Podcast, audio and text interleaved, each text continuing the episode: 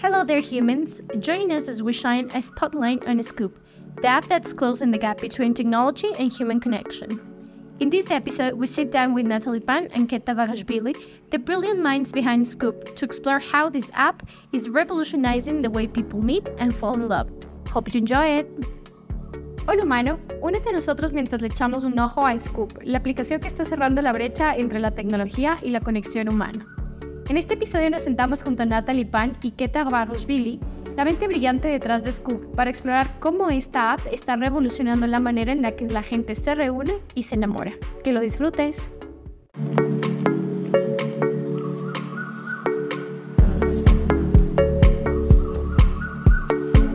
Juego de humanos, la historia detrás del personaje. Hello, humans. It's so nice to be back. Another episode, as you can see, from Silicon Valley. We are now in the uh, startup, global startup event. Um, and yeah, we just met another beautiful founders around here. And yeah, thanks for being here. I would like to know more about you. Thank you so much for inviting, first of all. We are Scoop. We are building the future of dating, which is a an application that is based on feedback, a dating app which is based on feedback. So it's for people who have growth mindset, who are willing to be more self-aware, and who want to grow by giving and receiving the feedback.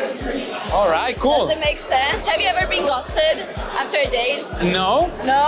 Oh, you're a lucky man because it feels really bad. And it keeps you like thinking, what is wrong with me? What is wrong with me? And then you look in the mirror like, you're a fine girl, boy, you know, like you get so many likes on Instagram pictures. And you also are smart, funny, but people still like keep ghosting you or maybe like not giving you a proper feedback why they don't want to continue being in a relationship with you. So you just like keep thinking and thinking and then like at the end of the day you realize maybe there's something that you could work on more and you only get to know what you have to work on after you hear it from other people.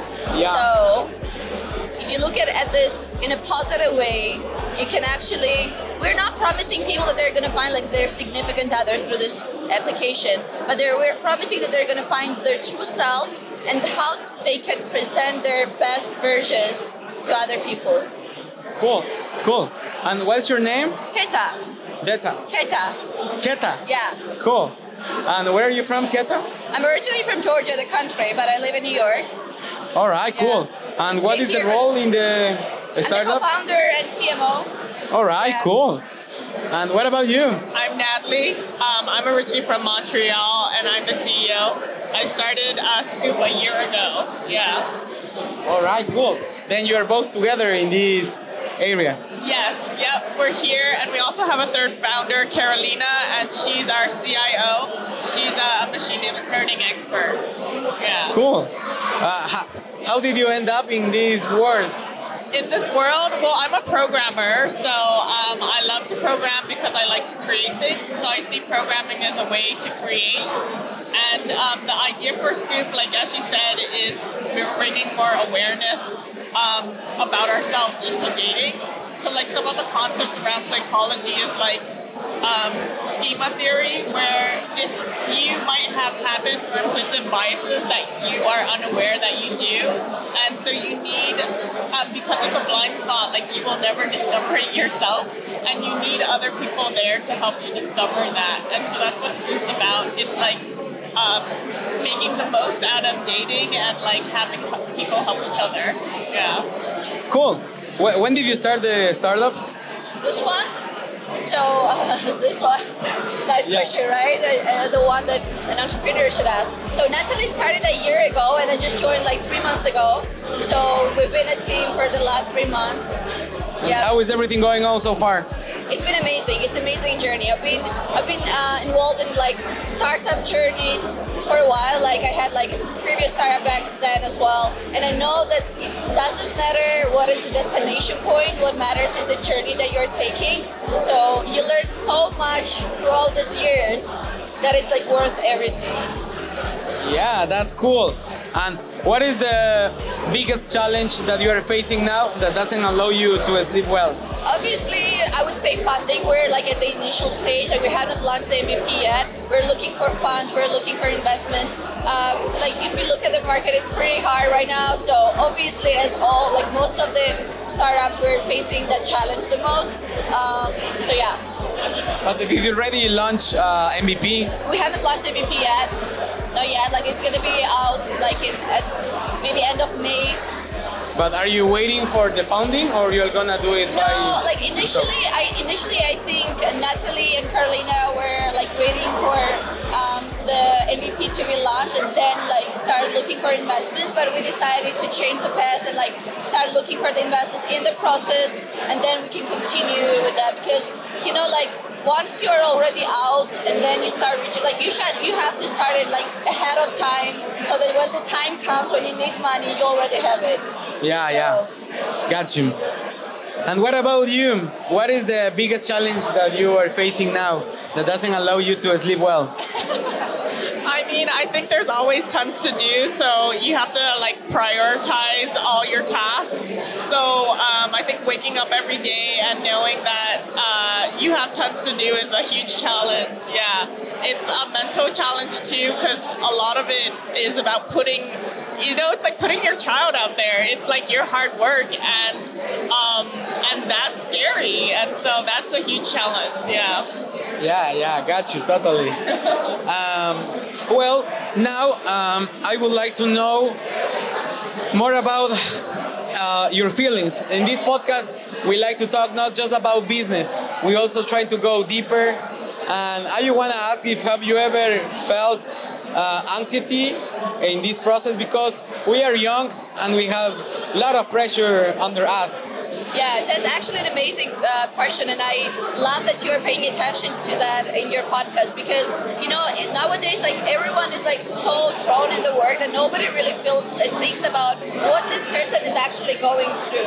And you know, some people say that like being an entrepreneur is a like easier hustle because you don't have to work from nine to like nine to six, and you don't have this pressure of like having a manager. But actually, this is way harder than people can imagine.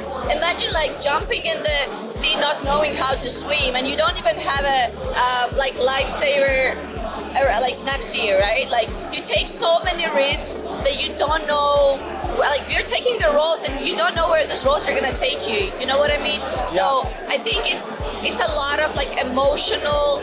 Um, it's a lot of anxiety. It's a lot of panic. It's a lot of panic attacks. Like it's real and it's really hard.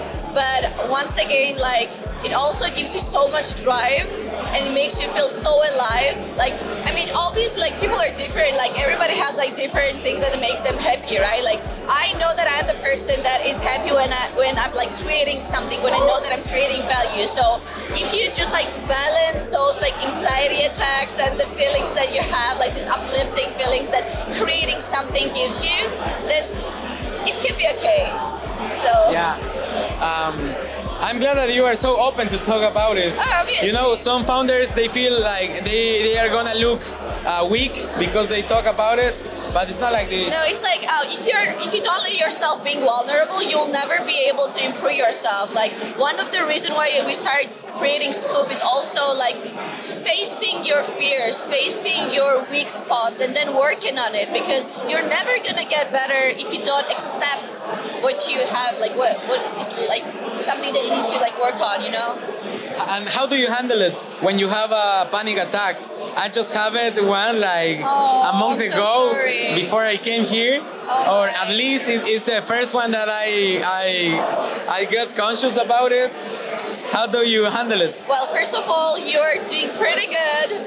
You don't look like someone who had a panic attack right before coming here, so you're doing a great job. But uh, well, for me, like I try to be like as conscious during that as possible. So uh, there are like few things. Like I try to um, realize that the problems that I'm going through is not something that only happened to me. It's something a lot of other founders, a lot of other entrepreneurs, a lot of like humans go And, through. and we have to talk about it. Yeah, exactly. Like if you don't, if you're not gonna be like local, uh, about that, then you're never gonna be able to you know, um, kind of like find similarities between you and other people. Like once I know that like this, something that I'm going through is something that also happened to another pe- another person as well, it just kind of like calms me down. Like I don't feel like unique and special anymore, and it's not a bad thing because you actually understand that like if the other person went through that and is okay now, that means that I can go through that and I can be very much okay after that as well. So that is first thing. Second thing I would say is that just like once again, like stay but like super conscious and understand that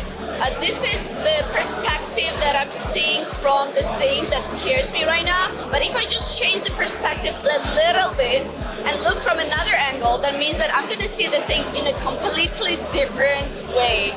So, and I've tried it and it helps. So, Thanks so much. What about you? Um, well, I'm gonna say thank you for also sharing that you're you just had a panic attack, since that also makes me feel like oh, like you know, you're just as scared as I am about being up here. So that's great. And um, yeah, sorry, what was the question besides that? Well, yeah, it was if have you ever felt anxiety for all the pressure that we have? Yeah, I mean, I definitely I wake up anxious all, all the time because I'm like, hey, we're on a time crunch. There's almost there's always stuff to do, and um, right now, like I'm trying to like do Scoop full time for a while, and I only have so much time that I can do that before I have to get a job. So every moment for me, um, to some extent, like is is time that I need to use. So I feel a lot of anxiety. Am my time efficiently? And so um, I think like doing this journey, a lot of it is about like self-discipline um, and also self-discovery. Because like I mean, I get my parents telling me that I need to go get a job, and so having to deal with that like makes you ask yourself a lot of questions, like why am I doing this? And like what is important to me? So yeah. All right. cool. Then, are you happy? I'm very happy to be here. Yeah. And what is happiness for you? Um, well, I wouldn't say that I'm like 100% happy, but I try to be happy in the moment. And I try not to stress myself by thinking, oh, I would be happier if I had like uh, an investment right now, or if I had like hundreds of millions of like downloads through like app store or something like that. You know what I mean? I try to be present. I try to be happy that okay, I fly all the way from Georgia to New York, and then I fly all the way from New York to San Francisco, and I'm here, and I have a chance to have this amazing conversation with you, to get a chance to like meet all these people, to network, to connect. So yeah, I am happy today, and that doesn't mean that tomorrow I'm gonna be happy again, but it's fine. I got this today, so Okay, cool. Then it was a pleasure to talk with you here. I hope you're the best with your your startup, and I can see your energy that you bring to this stage. Thanks for everything, and wish you the best. thank you so much. What is the last thing that you want to say to to our audience, which are uh, the startup ecosystem? What will you tell from your heart to another founders? Yeah, I think um, life um, life is hard for everyone. You know, like it doesn't matter in which field you are, what you're doing. in Life is hard for everyone. I think that we should be brave enough to um, take risks. And if it's a risk of like coming and sitting here and having an interview for the first time in your life, or like approaching someone to talk, or is it like starting a new life, starting a new startup, like getting yourself on dating app, even like going on an online like blind date, you know what I mean? Like anything, just take those risks and yeah, enjoy life. Right. What about you? Uh, I mean, that's last message? top. I feel like, I mean, I would say around the same thing. Like, um, discover yourself, try things, and push your boundaries. Uh, yeah. All right. Thank you for everything. This was the Human Gay sing from Silicon Valley. Bye bye to everyone.